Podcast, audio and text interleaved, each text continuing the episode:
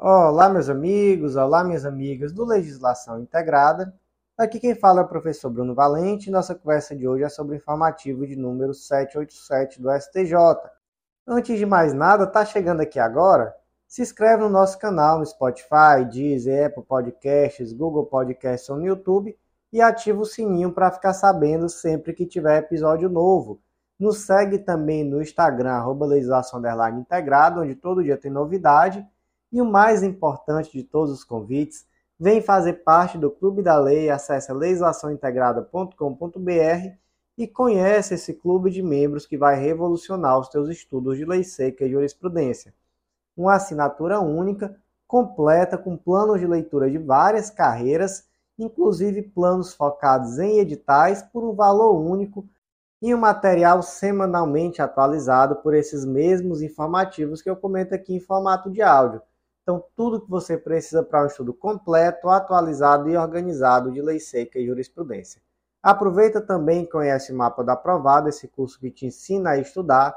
Com ele você vai aprender a organizar seus estudos de uma forma estratégica e focada na tua realidade com muita autonomia. E vem conhecer a editora integrada, vem publicar com a gente, essa editora que vem democratizando o acesso à publicação de livros. Gente, para quem é concurseiro é fundamental ter livro publicado, tá? Quase todos os editais de concurso trazem livro publicado como título, então muito importante. Sem mais delongas, gente, vamos começar esse informativo de hoje, que eu vou logo adiantando, só tem coisa importante. Cinco súmulas, praticamente todos os outros julgados, que não são súmulas, né? É, são teses repetitivas então não tem nada aqui que não seja importante, tudo é importantíssimo.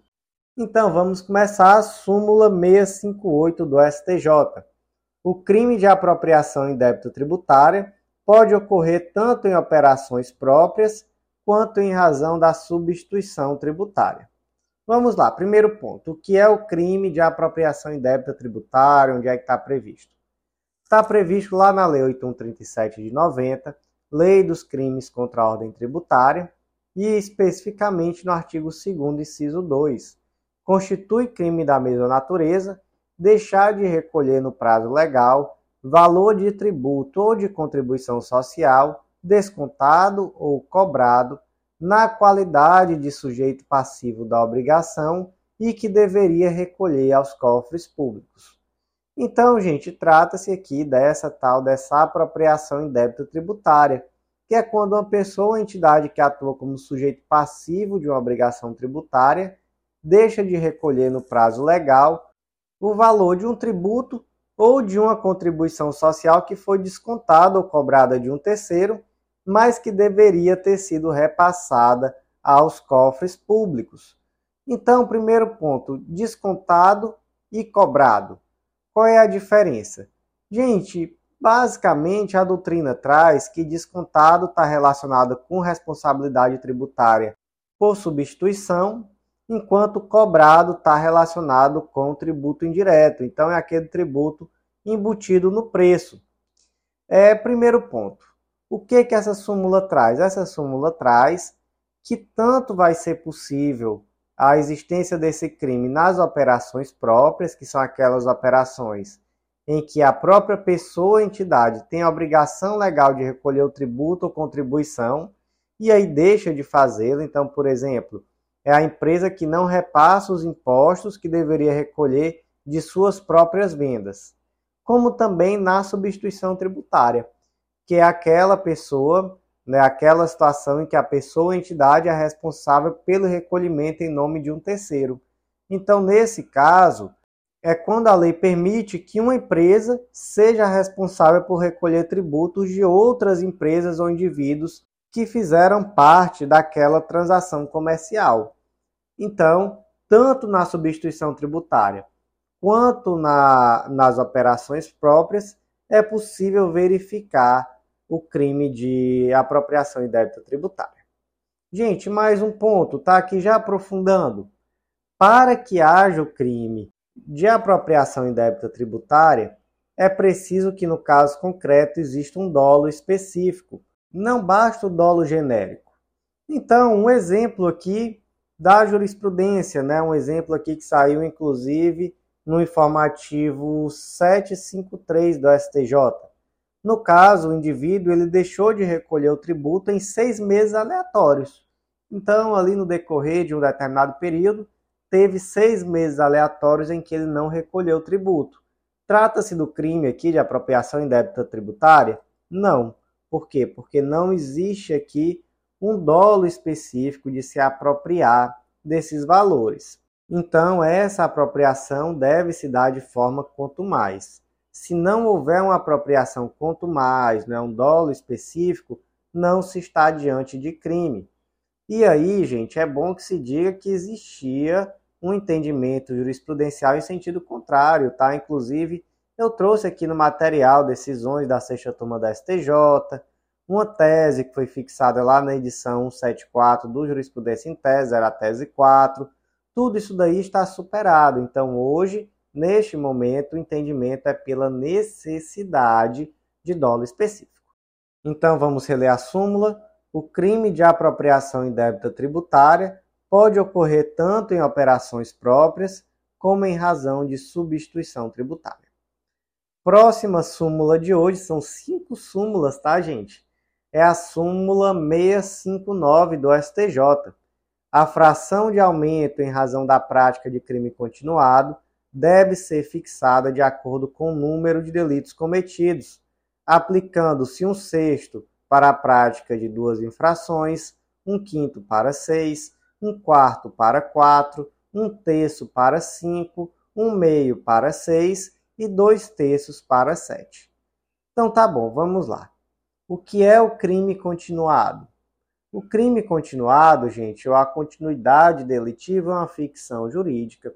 Essa ficção tem por objetivo tornar o tratamento despedido ao réu mais favorável. Então, o objetivo aqui é reduzir a pena final. Se não fosse a continuidade delitiva na prática, o indivíduo responderia pela prática de vários crimes em concurso material. Então, imagina que o MEV, todo dia, ele fica sentado no banquinho de praça e aí quando passa ali algum transeunte dando bobeira, ele furta uma carteira, furta um relógio.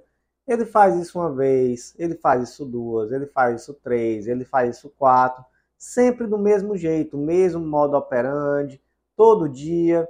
Ele passou uma semana fazendo isso, certo? No final das contas, descobriu-se que ele cometeu todos esses crimes. Por quê? Porque tinha uma câmera que estava ali filmando e que no final das contas uma das pessoas percebeu a tempo, deu queixa, levou para a polícia e aí pegou a câmera, verificou-se que ele cometeu essa série de crimes, foram 8, 9, 10 crimes. E aí o que que acontece? Se não fosse a continuidade delitiva, ele ia responder por 8, 9, 10 crimes em concurso material. Mas nesse caso concreto, você verifica o quê? você verifica que são crimes da mesma espécie, então todos eram crimes de furto.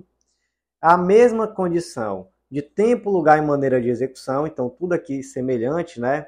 Todos os furtos ocorreram em condições de tempo, lugar e maneira de, execução semelhantes. E também é possível verificar que existia ali uma unidade de desígnios, porque que isso fazia parte do mesmo plano criminoso. Então, vamos deixar até mais claro. Imagina que, que o Mévio ele tinha o objetivo de, com o produto dessa venda, adquirir ali um determinado bem, e aí ele estava ali empreendendo diariamente nesse banco de praça, realizando furtos. E pelo amor de Deus, tá, gente? Eu estou brincando aqui quando eu digo que ele estava empreendendo.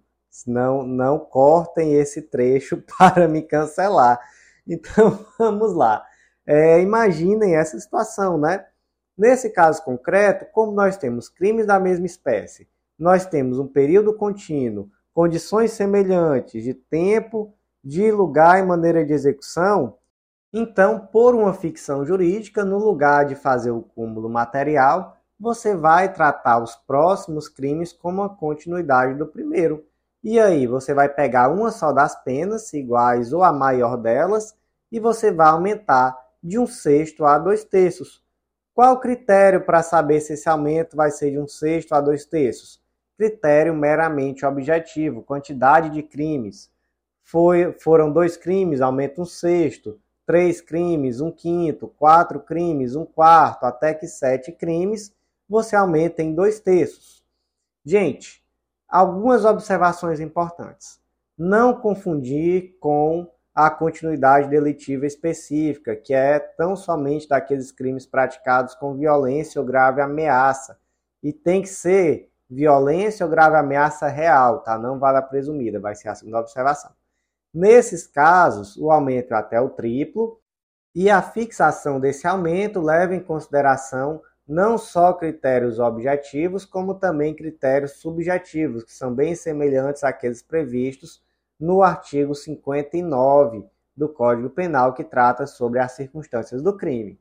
Então, essa é a primeira observação. No, na continuidade delitiva específica, os critérios também são subjetivos. Na continuidade delitiva normal, né, na do CAPT, aí realmente se aplica aqui a súmula, o critério é meramente objetivo, quantidade de crimes. Segunda observação, tá, gente? A continuidade delitiva específica exige uma violência real. Então, não cabe, por exemplo, continuidade delitiva específica nos casos de crime de estupro de vulnerável, sem que haja, no caso concreto, uma violência real ou sem que haja uma grave ameaça real. Então, no crime de estupro de vulnerável, via de regra, como essa violência ou grave ameaça não é real, mas sim presumida, a continuidade delitiva é a simples, tá?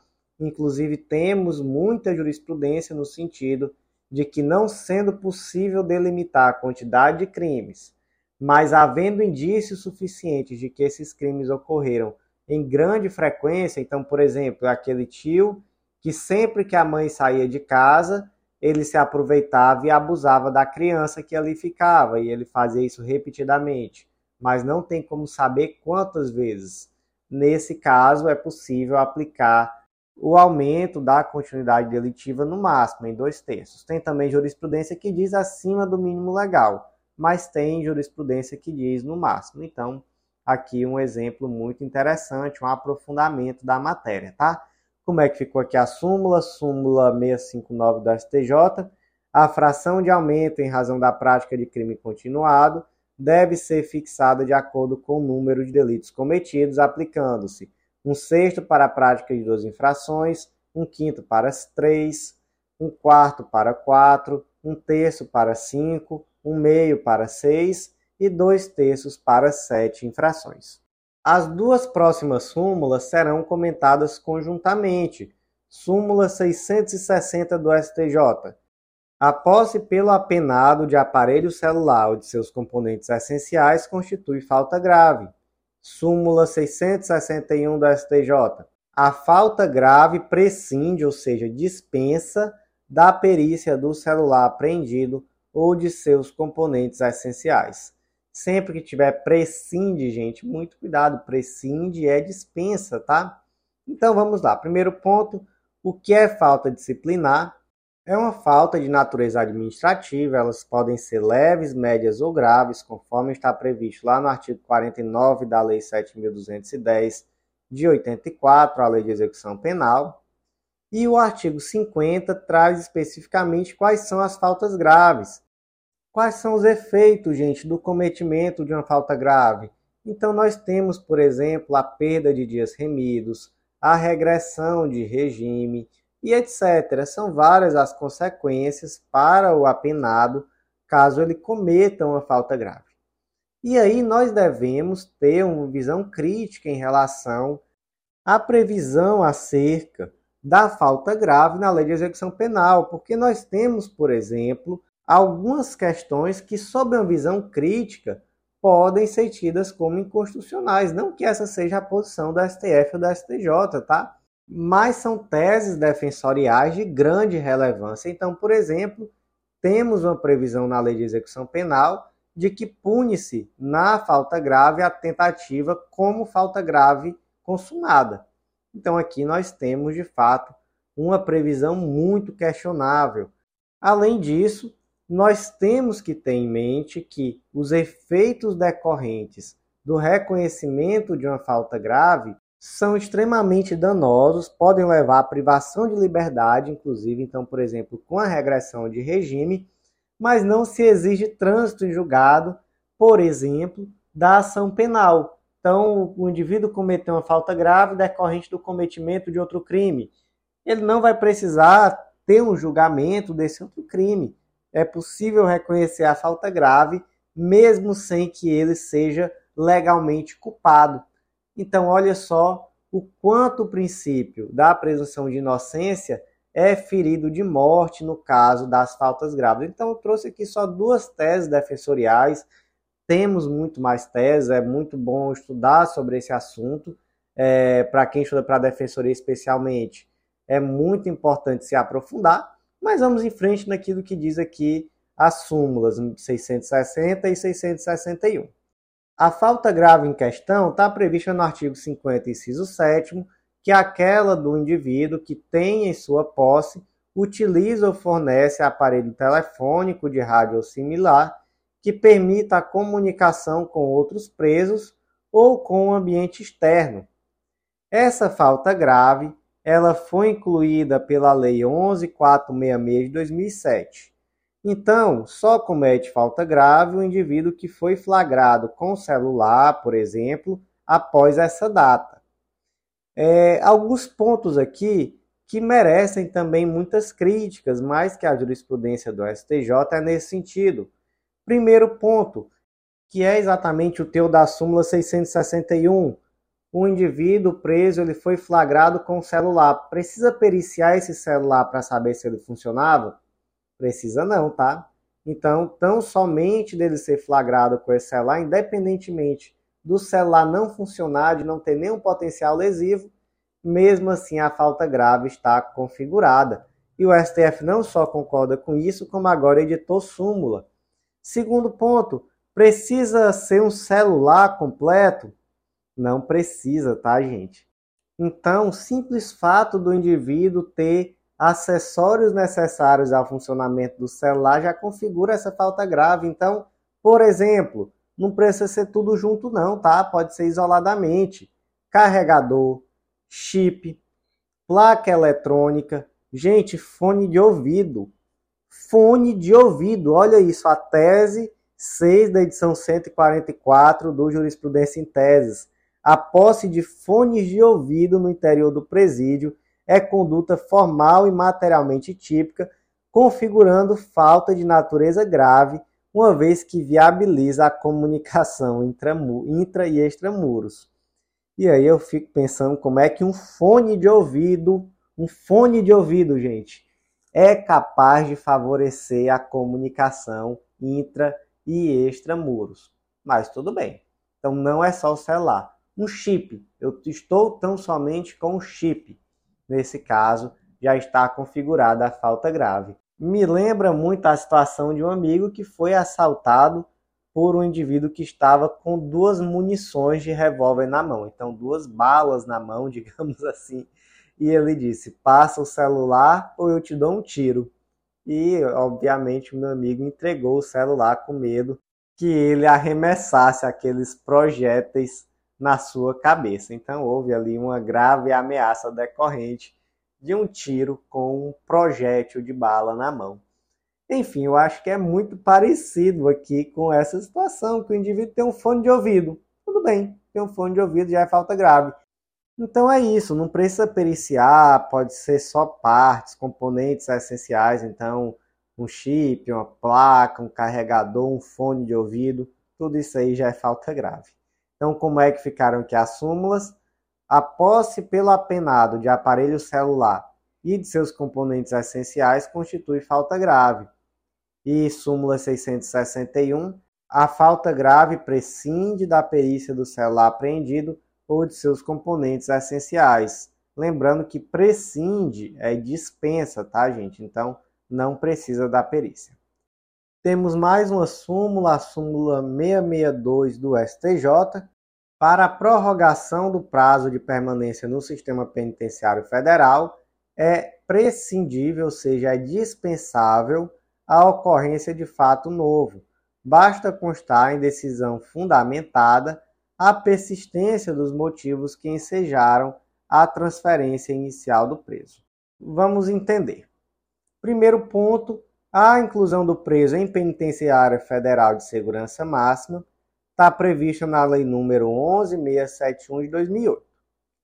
E aí, lá nos termos do artigo 3 serão incluídos em estabelecimentos penais federais de segurança máxima aqueles para quem a medida se justifique no interesse da segurança pública ou do próprio preso, condenado ao provisório. Então, isso aqui já nos diz muita coisa, né? Primeiro, nos diz que tanto pode ser o preso provisório quanto o preso condenado. E em segundo, também nos diz que tanto pode ser no interesse da segurança pública quanto no interesse da segurança do próprio preso. Então, dito isso, quem pode requerer essa inclusão? Tanto a autoridade administrativa, quanto o Ministério Público, quanto o próprio preso. E a quem é feito o requerimento? É feito ao juiz responsável pelo preso. E aí, ele deferindo o pedido, esse requerimento é formulado ao juiz corregedor do Presídio Federal. E aí, esse juiz corregedor do Presídio Federal deve verificar se o pedido está em ordem, se o pedido é legal, e aí, sendo legal o pedido, deve deferir. Então, não é possível esse juiz federal corregedor avaliar a fundamentação, né, o valor da fundamentação apresentada, ele só avalia a legalidade. Qual o prazo de permanência desse preso no Presídio Federal de Segurança Máxima? Antes era de 360 dias renováveis, antes da Lei 13964 de 2019. Agora o prazo é de até três anos, renovável por iguais períodos. Então, olha só, iguais períodos. Então, não é renovável uma única vez, não. Vamos ler aqui o artigo 10, parágrafo 1. O período de permanência será de três anos, renovável por iguais períodos, quando solicitado motivadamente pelo juízo de origem, observados os requisitos da transferência e se persistirem os motivos que a determinaram. Então, gente, eu acho que isso daqui, o texto da lei é muito claro, né, nesse sentido. Então, veja só, não precisa uma motivação nova, basta persistir o motivo que motivou a primeira inclusão. Então, olha só o que, que diz a súmula 662 do STJ. Para a prorrogação do prazo de permanência no sistema penitenciário federal, é dispensável, né, é prescindível, a ocorrência de fato novo. Basta constar em decisão fundamentada a persistência dos motivos que ensejaram a transferência inicial do preço. Finalizadas as cinco novas súmulas, vamos agora para os temas repetitivos, e são vários temas repetitivos nesse informativo. Vamos lá.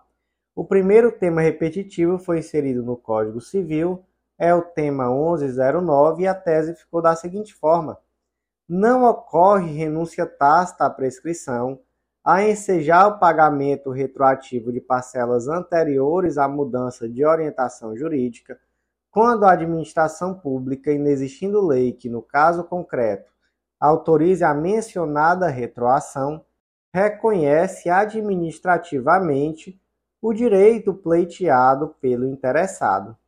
Então, gente, vamos imaginar aqui uma situação concreta. Imagina que a administração pública tem um entendimento consolidado no sentido de que uma determinada categoria não tem direito à contagem especial de tempo para fim de aposentadoria. Gente, vamos pensar aqui quais seriam os efeitos práticos caso esse tempo especial fosse reconhecido. Nós teríamos, em primeiro lugar, a possibilidade dessa pessoa se aposentar mais cedo ou dela continuar trabalhando, mas receber um abono permanência, não seria isso? É, seria isso. Tá bom. Agora suponha que mais lá na frente a administração pública mudou de posicionamento, então foi emitido um parecer técnico, enfim, passou-se dali para frente a aceitar que essas determinadas categorias tivessem acesso à aposentadoria especial.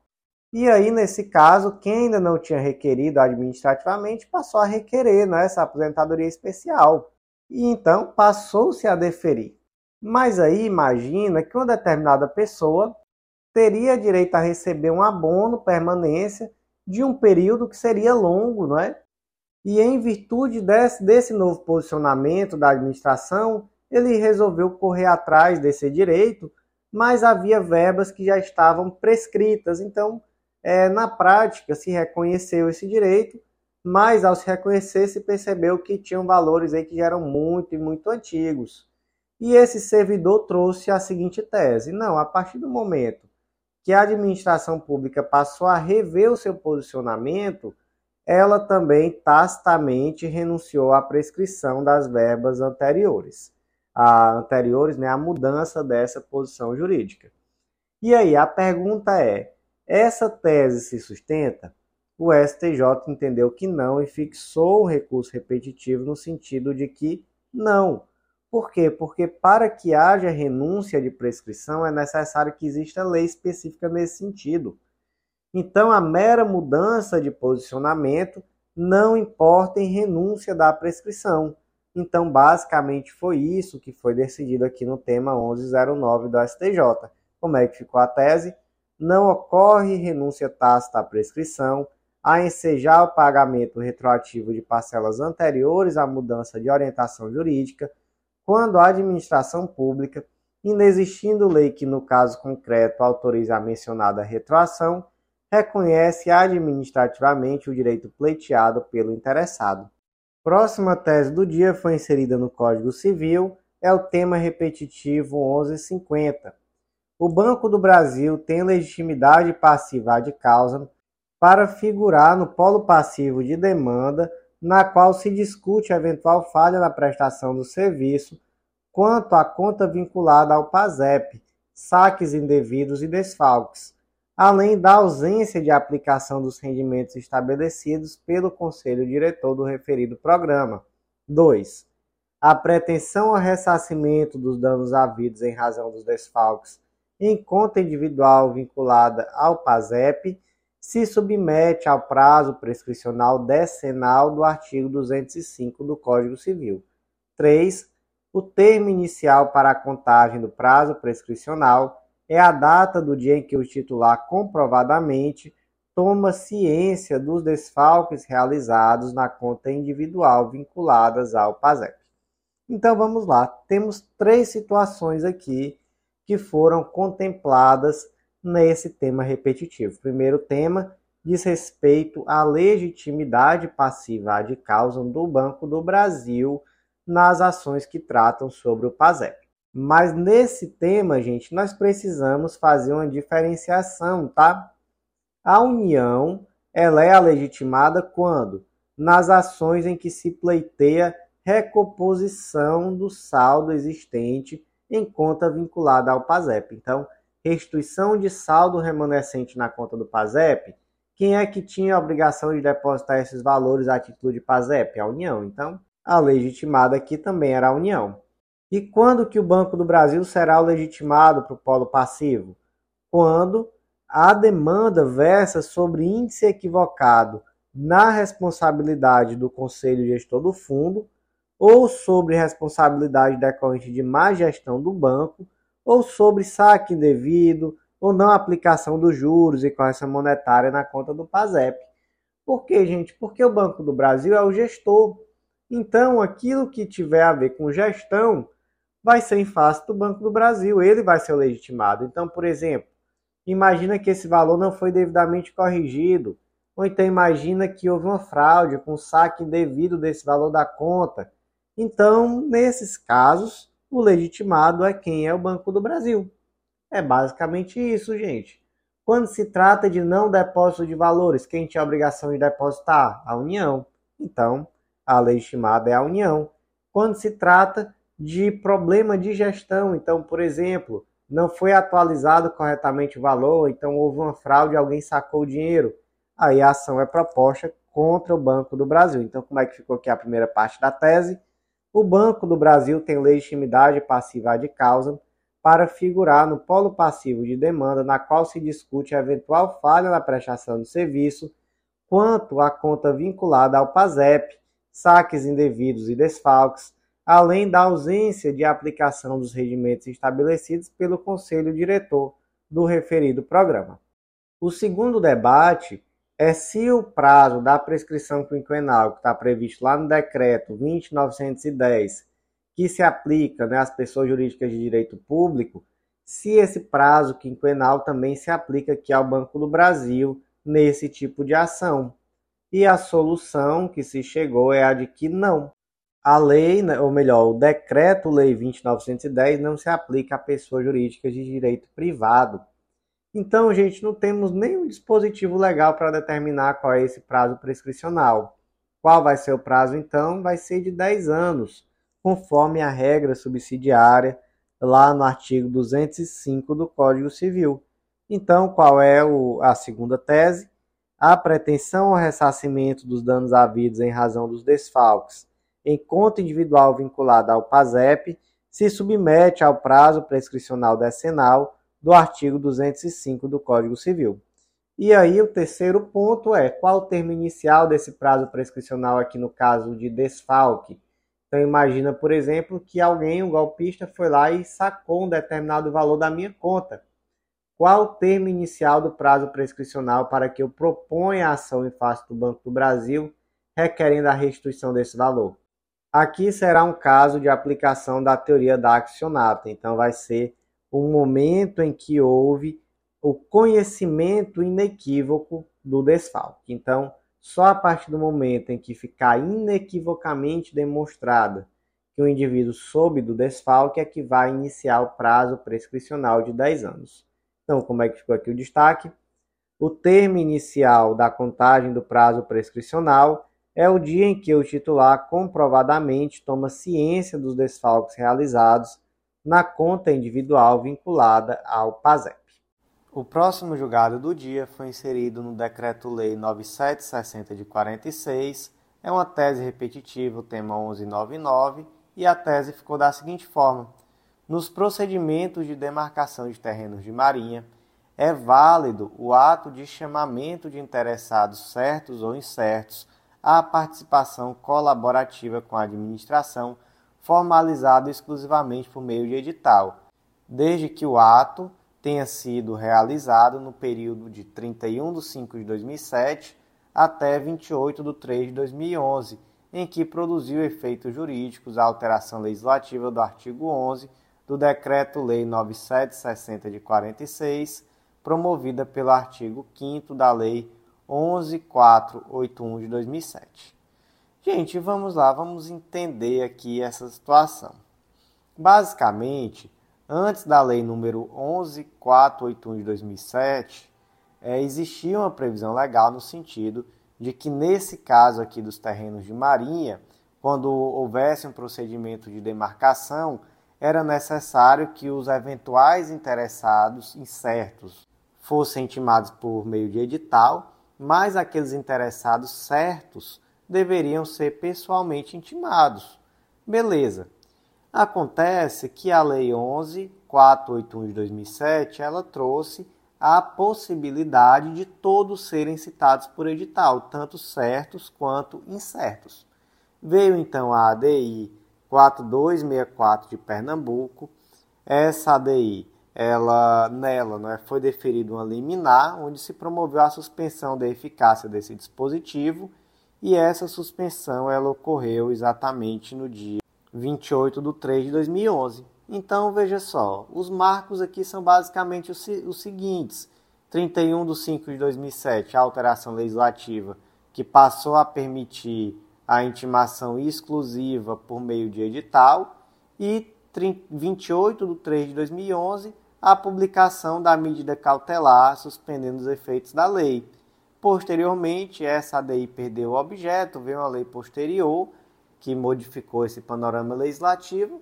E aí o que, que se concluiu? Se concluiu que, durante o período em que a lei permaneceu vigente, antes que, essa, que nessa ADI fosse deferida essa medida cautelar, especificamente durante esse período então de 31 de 5 de 2007 a 28 de 3 de 2011, é possível a intimação exclusivamente por via de edital. Então foi isso, tese repetitiva tema 1199, nos procedimentos de demarcação de terrenos de marinha, é válido o ato jurídico de chamamento de interessados certos ou incertos à participação colaborativa com a administração, formalizado exclusivamente por meio de edital, desde que o ato tenha sido praticado no período de 31 de 5 de 2007 até 28 de 3 de 2011, em que produziu efeitos jurídicos a alteração legislativa do artigo 11 do Decreto-Lei 9760 de 46, promovido pelo artigo 5 da Lei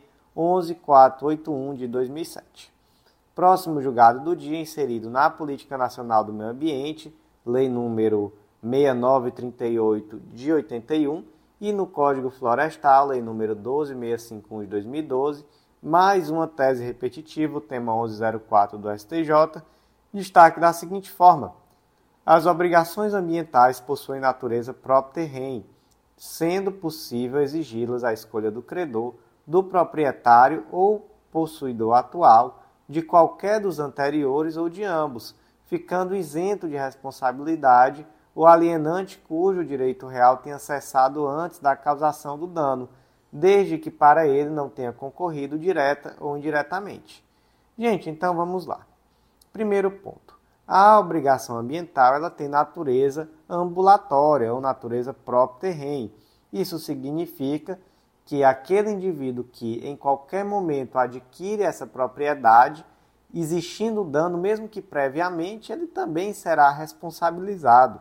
Esse é o primeiro ponto. O segundo ponto é que existe uma responsabilidade ambiental decorrente da omissão. Então, se em algum momento você adquire um determinado imóvel e nesse imóvel existe um dano ambiental, você tem o dever legal de reparar esse dano. Então, essas são as duas premissas do julgado. Então, com base nisso, nós podemos compreender o quê?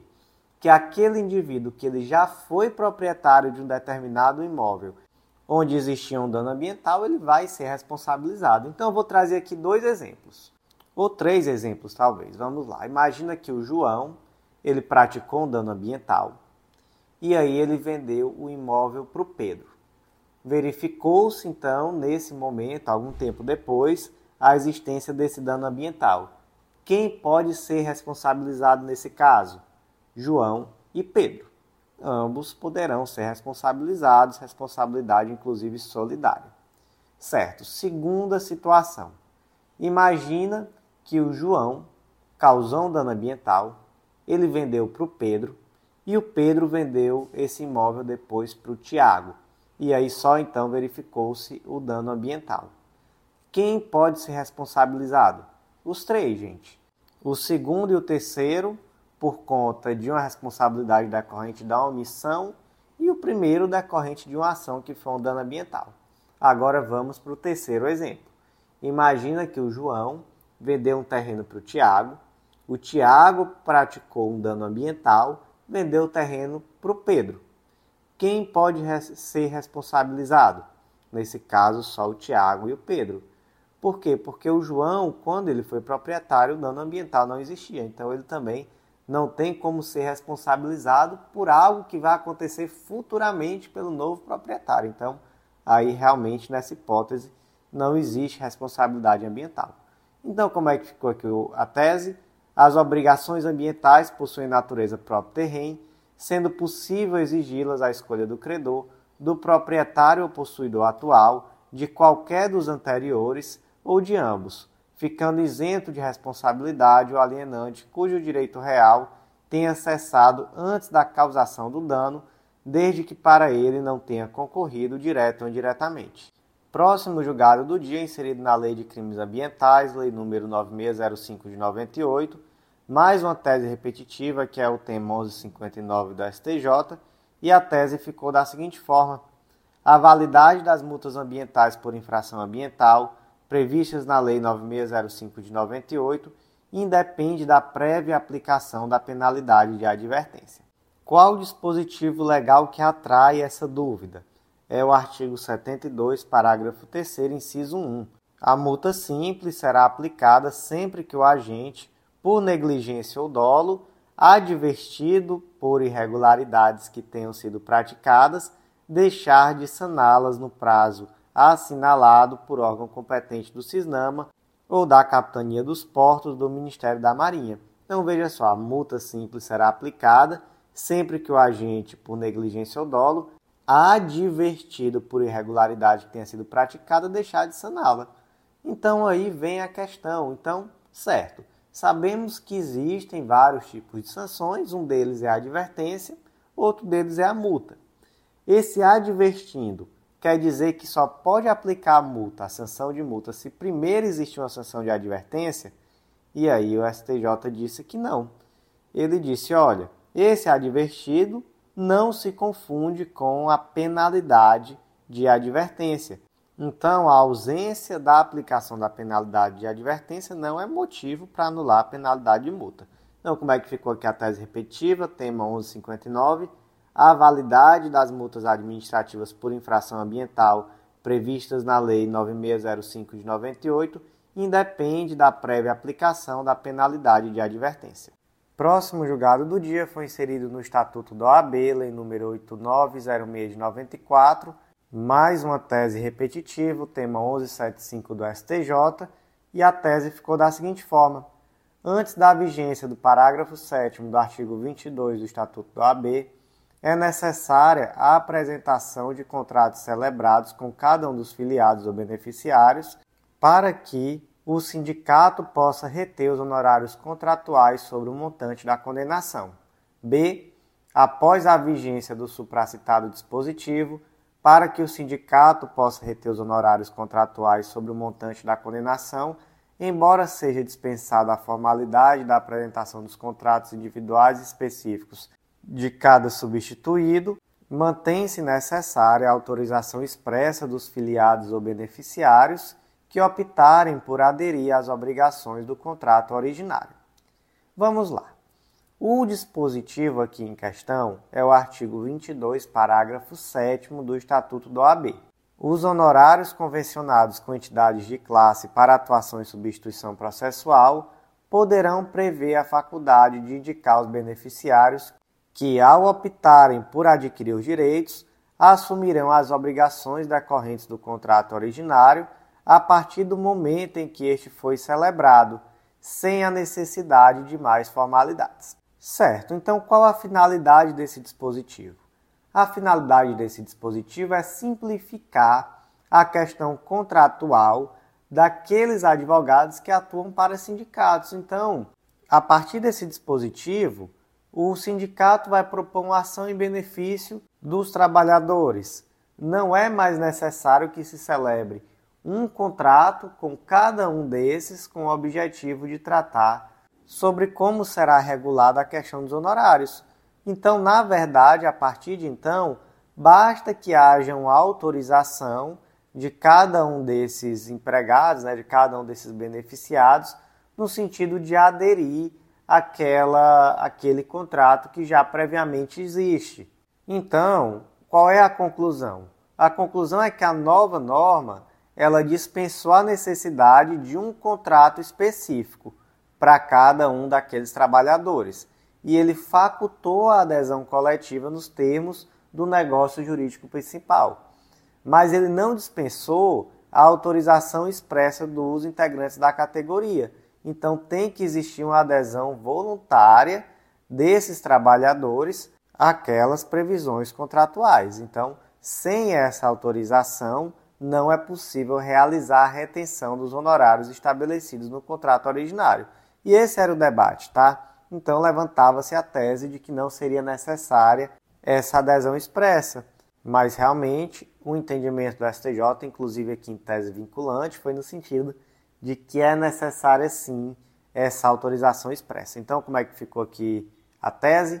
Antes da vigência do artigo 22, parágrafo 7 do Estatuto do AB, que foi lá em 5 de outubro de 2018, é necessária a apresentação dos contratos celebrados com cada um dos filiados ou beneficiários para que o sindicato possa reter os honorários contratuais sobre o montante da condenação.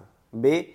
Após a vigência do supracitado dispositivo, para que o sindicato possa reter os honorários contratuais sobre o montante da condenação embora seja dispensada a formalidade de apresentação dos contratos individuais e específicos de cada substituído, mantém-se necessária a autorização expressa dos filiados ou beneficiários que optarem por aderir às obrigações do contrato originário. Próximo julgado do dia foi inserido na Lei 9656 de 98, Lei dos Planos de Saúde, mais uma tese repetitiva, que é o tema 1069 do STJ, e a tese ficou da seguinte forma: é de cobertura obrigatória pelos planos de saúde a cirurgia plástica de caráter reparador funcional indicada pelo médico assistente em paciente pós-cirurgia bariátrica, visto ser parte decorrente do tratamento da obesidade mórbida. 2. Havendo dúvidas justificadas e razoáveis quanto ao caráter eminentemente estético da cirurgia plástica indicada ao paciente pós-cirurgia bariátrica, a operadora do plano de saúde pode se utilizar do procedimento da junta médica, formada para dirimir a divergência técnico-assistencial, desde que arque com os honorários dos respectivos profissionais e sem prejuízo do exercício do direito de ação pelo beneficiário, em caso de parecer desfavorável à indicação clínica do médico assistente, ao qual não se vincula o julgador. Vamos lá, gente. Primeiro ponto. O artigo 10, inciso 2 da Lei dos Planos de Saúde diz que o plano referência ele não tem cobertura obrigatória de procedimentos clínicos ou cirúrgicos para fins estéticos, bem como órteses e próteses para o mesmo fim. Certo. Agora vem a questão: isso exclui a necessidade do plano base cobrir a cirurgia bariátrica, especialmente quando estamos falando aqui de uma questão de saúde, então de obesidade ou mesmo obesidade mórbida? Não exclui, né, gente? O plano de saúde ele precisa sim cobrir essa cirurgia bariátrica. Mas acontece, gente, que especialmente naqueles casos em que há obesidade mórbida, mesmo após a cirurgia bariátrica, é necessária algum tipo de cirurgia complementar. E normalmente uma cirurgia complementar que muitas vezes é necessária é a cirurgia que visa retirar o excesso de pele. E isso não é uma questão meramente estética, isso é uma questão até mesmo de saúde. É claro que tem toda a questão da autoestima, mas também tem, por exemplo, a possibilidade de, de esse indivíduo ter infecção bacteriana, ter candidíase de repetição, ter hérnias, ter aquele odor fétido decorrente daquele tecido epitelial excessivo que acaba criando ali fungo, criando bactéria. Então existe um problema de saúde decorrente da não realização dessa cirurgia complementar. Mas aí, gente, é aquela coisa. Tem caso em que não é necessário. Então tem caso, por exemplo, o indivíduo ele é obeso, ele realizou a cirurgia bariátrica, e ele não ficou com excesso de pele, então nem é necessário. Tem caso que até poderia ser feito, mas por questão meramente estética, e tem aquele caso extremo em que é uma questão de saúde assim extremamente clara. O indivíduo ele tinha obesidade mórbida, ficou muito, muito tecido sobrando e pô, não existe dúvida. Mas vocês percebem que existe uma zona cinzenta? Então tem aquela situação também que é razoável que um médico, por exemplo, veja e diga: olha, que eu acho que já é uma questão de saúde. E outro médico veja e diga: não, aqui eu acho que ainda seria uma questão meramente estética.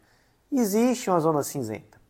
E aí o que, que acontece? Nesse caso de zona cinzenta, o plano pode simplesmente negar? Não pode, tá? Nesse caso, o plano tem que se valer do procedimento da junta médica. Junta médica é essa que vai ser composta por três médicos que vão ser escolhidos por consenso. Um vai ser o médico que fez o tratamento, né, o médico indicado pelo indivíduo. O outro médico vai representar o plano de saúde e tem o um médico desempatador. Então, essa seria a junta médica. E aí, de fato, se a junta médica entender que não é necessário, que se trata ali de uma cirurgia meramente estética, aí sim o plano de saúde ele pode negar. Mas, obviamente, existe mesmo assim a possibilidade de judicialização e mesmo assim não existe uma vinculação do juiz à decisão dessa junta médica. Então, veja só, é, o plano não pode negar de cara, ele tem que se valer do procedimento da junta médica e mesmo que ele se valha desse procedimento, ainda assim existe a possibilidade de judicialização. Então, como é que ficou aqui a tese? é de cobertura obrigatória pelos planos de saúde a cirurgia plástica de caráter reparador ou funcional indicado pelo médico assistente em paciente pós-cirurgia bariátrica, visto ser parte decorrente do tratamento da obesidade mórbida. 2. Havendo dúvidas justificadas e razoáveis quanto ao caráter eminentemente estético da cirurgia plástica indicada ao paciente pós-cirurgia bariátrica, a operadora de plano de saúde pode se utilizar do procedimento da junta médica, formada para dirimir a divergência técnico-assistencial, desde que arque com os honorários dos respectivos profissionais e sem prejuízo do exercício do direito de ação pelo beneficiário em caso de parecer desfavorável à indicação clínica do médico assistente, ao qual não se vincula o julgador. O próximo julgado do dia foi inserido no Código Penal e é mais uma tese repetitiva, o tema 1143, e a tese ficou da seguinte forma: o princípio da insignificância é aplicável ao crime de contrabando de cigarros quando a quantidade apreendida não ultrapassar mil maços, seja pela diminuta reprovabilidade da conduta, seja pela necessidade de se dar efetividade à repressão e ao contrabando de grande vulto excetuada a hipótese de reiteração da conduta, circunstância apta a indicar maior reprobabilidade e periculosidade social da ação. Vamos lá, gente. Crime de contrabando. Primeiro lugar, está previsto lá no artigo 334-A do Código Penal, importar ou exportar mercadoria proibida. Tem reclusão de 2 a 5 anos. Ok, então nesse caso do cigarreiro, né, aquela pessoa que traz cigarro do exterior sem passar pelo, pelo trâmite tributário normal, essa pessoa ela comete um crime de contrabando. E aí, gente, só uma curiosidade, tanto faz se é aquele cigarro de fabricação estrangeira ou mesmo aquele cigarro que foi produzido no Brasil, exportado para o Paraguai, por exemplo, ou qualquer outro país que seja, e se está fazendo a reentrada de, dessa mercadoria. Por quê? Porque esse produto que é exportado, ele não paga uma série de impostos para que ele seja exportado com valor mais competitivo. Então não é possível você realizar a reentrada desse produto no Brasil sem pagar os impostos devidos. E aí não faz diferença se foi produzido no Brasil, se foi produzido fora, sempre aqui, no caso do cigarro, vai ser crime de contrabando. Tá, primeiro ponto é esse. Segundo ponto, princípio da insignificância. O que é isso? princípio da insignificância é uma causa supralegal de exclusão da tipicidade material. Tipicidade material, professor? Sim, porque a tipicidade formal é aquela mera adequação da conduta ao fato típico. Então, é você adequar a conduta àquilo que está escrito na lei. Mas a tipicidade material, ela tem a ver com a questão de que o Código Penal se dispõe tão somente a tratar daqueles casos de grande relevância social. Então, não cabe ao direito penal se preocupar com bagatela. Então, se a lesão é ínfima, não cabe ao direito penal se preocupar com isso e, portanto, a conduta, ainda que possa ser formalmente típica, ela não é materialmente típica. Certo. Se aplica o princípio da insignificância em crime contra a administração pública? Em regra, não. Tem exceções? Tem. Inclusive, temos uma exceção bem conhecida que é a do crime de descaminho, onde, se o valor sonegado for de até 20 mil reais, é possível aplicar o princípio da insignificância. Mas é muito comum, gente, fazer, até tem até muita tabelinha em material que coloca assim, ó, crime de descaminho, cabe insignificância? Cabe. Crime de contrabando, cabe? Não, não cabe. Por quê? Porque aqui se trata de mercadoria proibida, então aqui não é uma finalidade meramente arrecadatória, que é questão de saúde pública, etc, etc. Tá certo? Tá. De fato, em regra, não cabe princípio da insignificância no crime de contrabando. Mas o STJ trouxe aqui uma situação específica em que é possível, quando? No contrabando de até mil maços de cigarro. E se entendeu isso até por uma política criminal, tá? Se percebeu que era de longe o maior número de autuações mas que isso respondia a um volume ínfimo, perto daquilo que eram as grandes apreensões. Então se percebeu que, olha, a gente está perdendo aqui esforço em, em autuações muito pequenas, de até mil maços, e o grande contrabando está passando. Então, seria melhor focar nossos esforços no combate a esse grande contrabando. Gente, no final das contas foi isso, tá? No final das contas foi isso. Então, se fixou né, que, sendo uma quantidade inferior a mil maços, é possível aplicar o princípio da significância, mas, obviamente, temos que ver a, a questão da reiteração delitiva. Havendo reiteração delitiva, não, aí realmente não se aplica o princípio da significância. E outra coisa, foram modulados os efeitos, tá? Então, isso só se aplica àquela ação que está em andamento. ação transitada e julgada com condenação, em relação a essa daí, não se aplica a tese fixada. Então, não seria possível uma ação rescisória para fazer aplicar essa tese. Como é que ficou, gente? Então, aqui o destaque.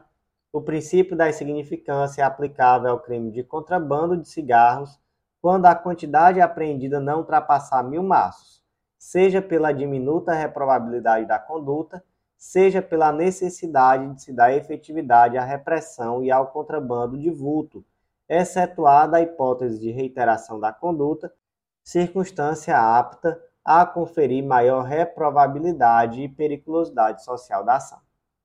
Próximo julgado do dia é mais uma tese repetitiva, o tema 11 e 14 do STJ, e a tese foi inserida no Código de Processo Penal e ficou da seguinte forma: o interrogatório do réu é o último ato da instrução criminal. A inversão da ordem prevista no artigo 400 tangencia somente a auditiva das testemunhas e não interrogatório, o eventual reconhecimento da nulidade se sujeita à preclusão na forma do artigo 571, incisos 1 e 2 do Código de Processo Penal e a demonstração de prejuízo para o réu.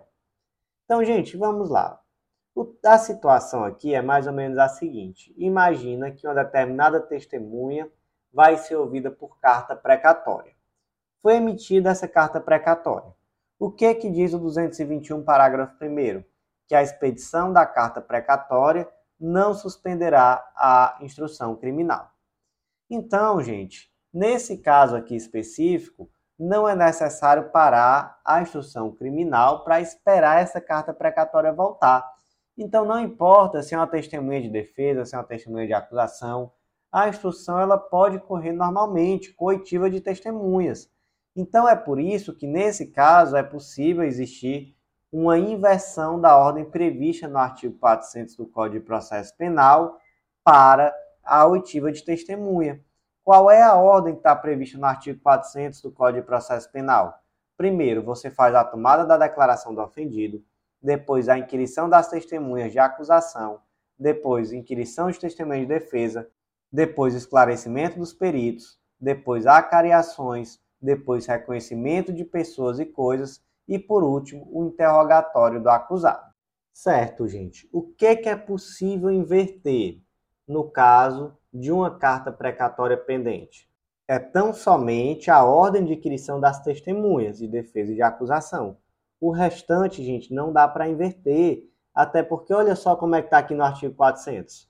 A audiência de instrução e julgamento a ser realizada no prazo máximo de 60 dias, proceder-se-á a tomada de declaração do ofendido, a inquirição das testemunhas arroladas pela acusação e pela defesa nesta ordem, aí olha só, ressalvado o disposto no artigo 222 desse Código, que trata exatamente da carta precatória, bem como aos esclarecimentos dos peritos, às acariações, ao reconhecimento de pessoas e coisas, interrogando-se em seguida o acusado.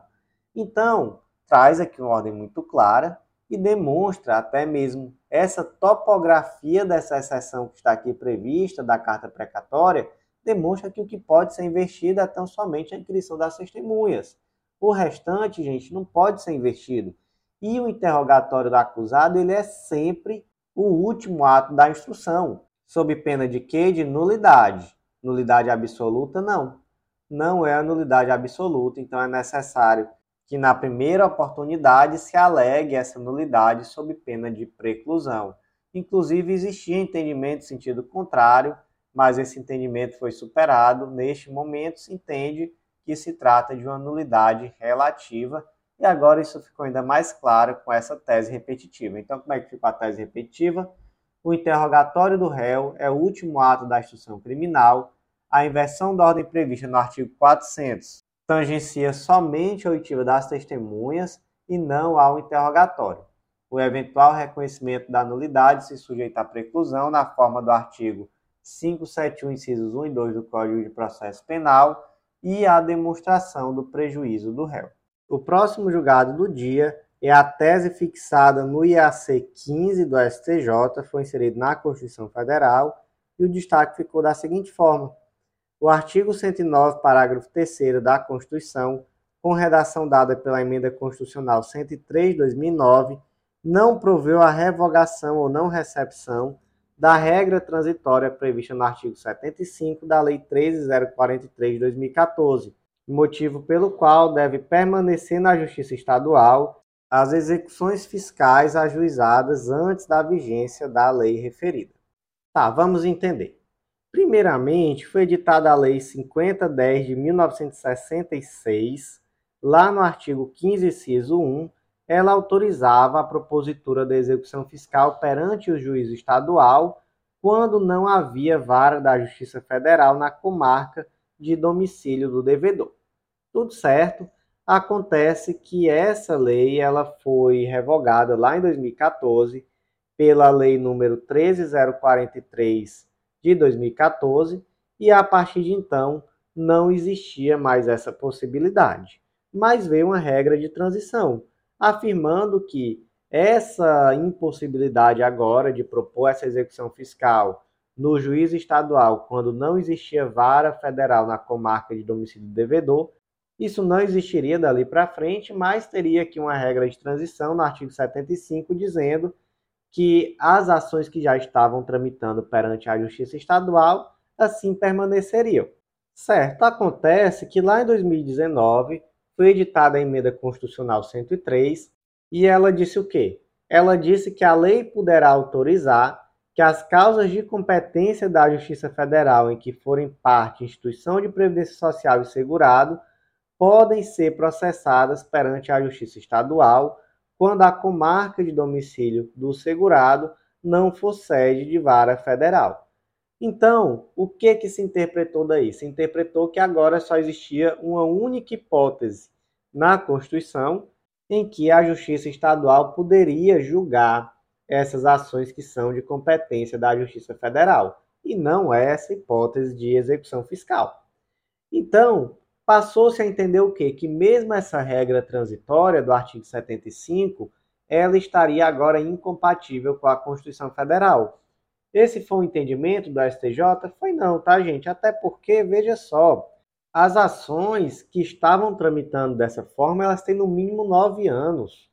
Então já não são tantas ações assim, muitas já são bem antigas, e não faria sentido nesse momento fazer a modificação da competência. Então, aquelas ações que estavam tramitando perante a Justiça Estadual por conta de uma regra de transição, elas assim permaneceram. Portanto, como é que ficou aqui a tese?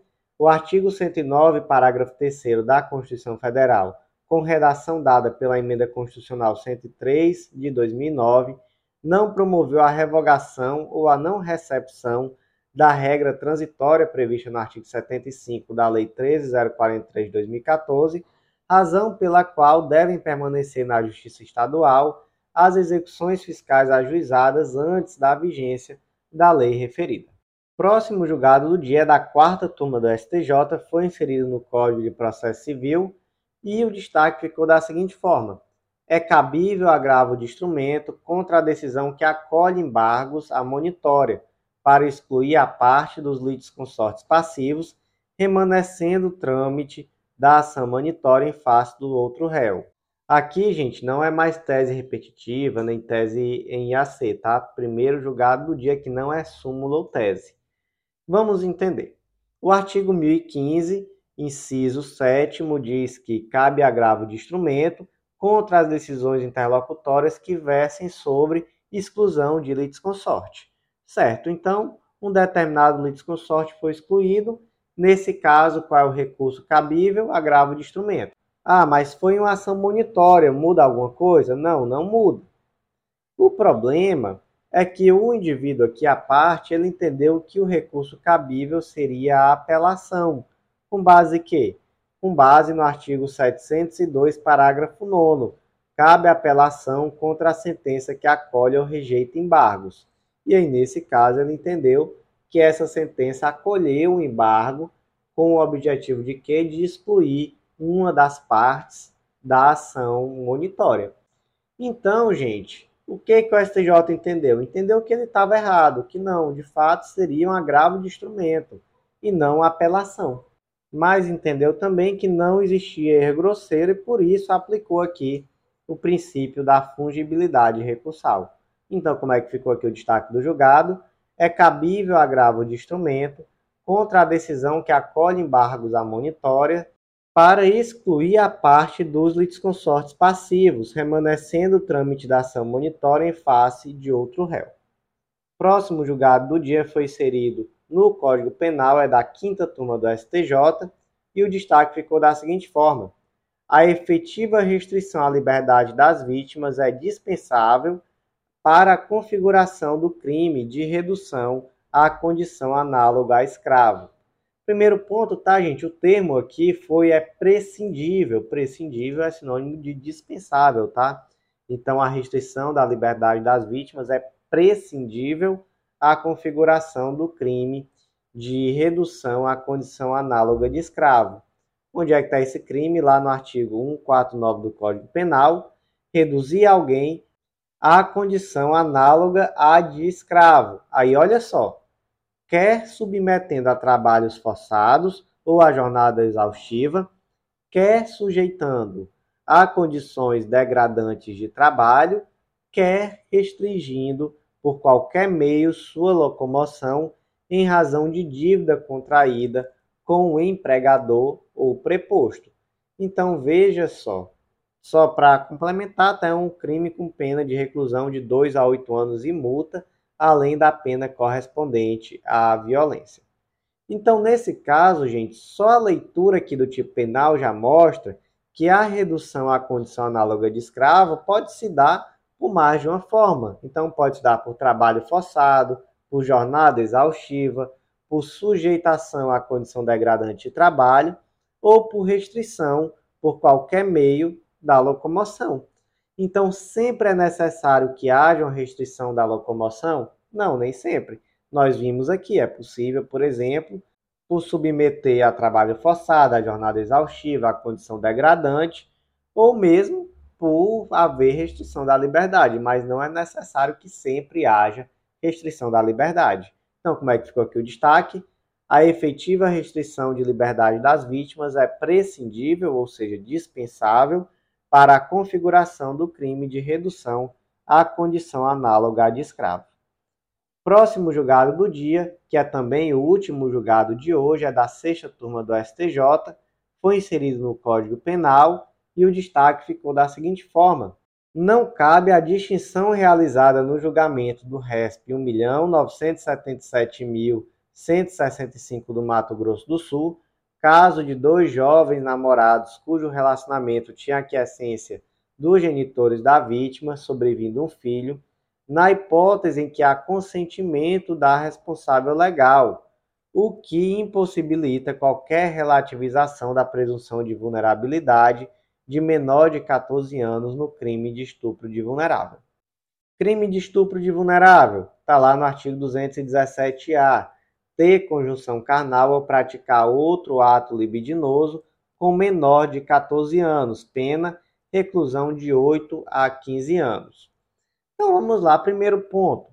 Para que se verifique o crime de estupro de vulnerável, não é necessária a conjunção carnal, basta a existência de algum ato libidinoso. Segundo ponto, é indiferente que haja consentimento da criança ou adolescente. Também é indiferente a orientação sexual desse adolescente ou se esse adolescente já teria tido alguma relação sexual anterior. Tudo isso é indiferente. Então, sobre o tema, é fundamental ver a súmula 593 do STJ e a tese repetitiva tema 918 do STJ. Certo, então nós vimos aqui que o regime é bem rígido, né? Não importa se houve consentimento, se havia prévia relação amorosa, se a vítima já tinha experiência sexual, nada disso importa, tá? Mas, gente, em uma situação muito, muito específica, o STJ fez um distinguish. Nesse caso concreto, havia uma diferença de idade muito pequena, havia um relacionamento amoroso que era aceito pelos pais, sobreveio um filho e esse pai cuidava do filho efetivamente, ele arcava ali com a sua responsabilidade enquanto pai dessa criança, inclusive sendo registrado, vivendo com a criança e etc. Então, nesse caso específico, se entendeu que por estarem presentes todas essas peculiaridades, eu vou repetir, a diferença de idade era pequena, eles tinham um relacionamento anterior, os pais sabiam desse relacionamento e aceitavam, sobreveio um filho e esse filho foi reconhecido e era cuidado por esse pai. Então, nesse caso específico, o STJ entendeu que seria uma medida mais grave aplicar a pena, porque ele estaria, na verdade, privando o filho da presença do pai, e isso teria um efeito muito pior do que tolerar aquela situação. Então, se fez ali um distinguish. Mas, gente, esse distinguish, ele é excepcional, tá? Então, por exemplo, o STJ ele afastou o distinguish em uma situação semelhante quando não havia, naquele caso concreto, consentimento dos responsáveis legais e havia uma diferença de idade que era maior. Isso daí, por exemplo, constou lá no informativo 769 do STJ. E agora, no informativo de número 787, foi-se afastada também esse distinguish porque não existia consentimento da responsável legal. Então, no caso concreto, tinha tudo muito parecido, mas a responsável legal em nenhum momento aqueceu com esse relacionamento. Então, se entendeu que isso por si só já era suficiente para realizar o distinguish do distinguish, né? Então, para voltar para a regra geral. Então, gente, como é que ficou aqui o destaque?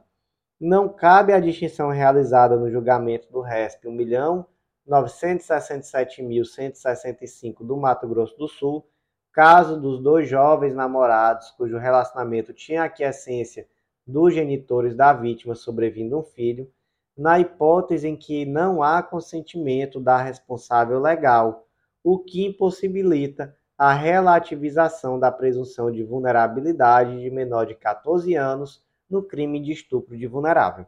Meus amigos, por hoje foi isso. Eu agradeço a você que ouviu até o final faço aquele convite, acesse legislaçãointegrada.com.br vem conhecer o Clube da Lei, que eu tenho certeza que esse clube vai revolucionar os teus estudos.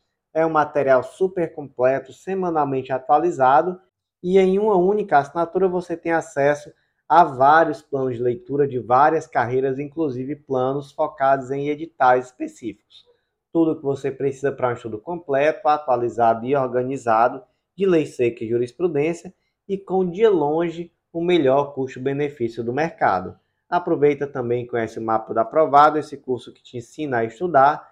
Com ele você vai ter autonomia para organizar o teu próprio plano de estudos de uma forma super estratégica e pautada na tua realidade. Por último, conhece também a Editora Integrada, essa editora que vem ajudando tantos concurseiros a publicarem aquele livro que já estava ali na gaveta, às vezes uma monografia, um TCC, uma tese, e, gente, concurseiro tem que ter publicação, tá? Isso é fundamental em prova de títulos. Então, vem publicar com a gente, vem conhecer também a editora integrada. Meus amigos, por hoje foi isso. Informativo muito longo, um pouco cansativo, mas cheio de decisões importantes, muitas súmulas, muitas teses. Então, espero que tenha sido proveitoso. Aguardo vocês na próxima. Até lá!